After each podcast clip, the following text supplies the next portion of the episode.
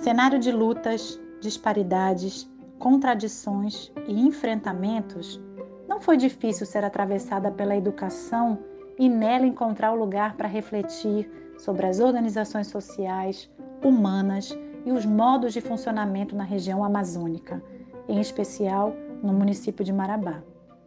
Talvez esse exercício de pensar sobre a educação como um espaço de pluralidades é que tenha impulsionado-me a eleger a docência como profissão e, por consequência, produzir pesquisa nessa área.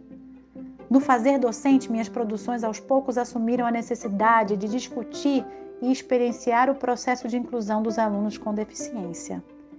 Nesse percurso, em busca de novas compreensões e desafios, me lancei a conhecer os processos educativos de um lugar mais distante, diferente do meu percurso habitual, mas sem desconsiderar os cursos que incorporaram o meu saber fazer no processo constituinte.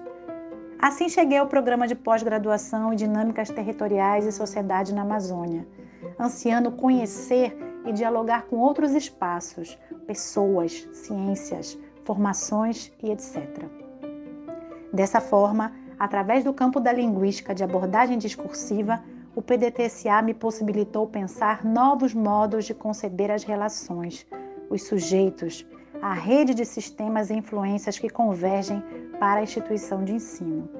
Portanto, reconhecendo que sou parte de uma construção coletiva e que os caminhos que me trouxeram até aqui foram atravessados pelo outro, o PDTSA, mais do que um título acadêmico, conhecimentos aplicáveis à minha área de atuação e uma releitura sobre os processos que perpassam a educação, em específico de alunos com deficiência, contribuiu para desconstruir verdades, certezas, obviedades, fazendo desse encontro algo que modificou a maneira de me relacionar com a vida e meus olhares sobre a educação e o mundo.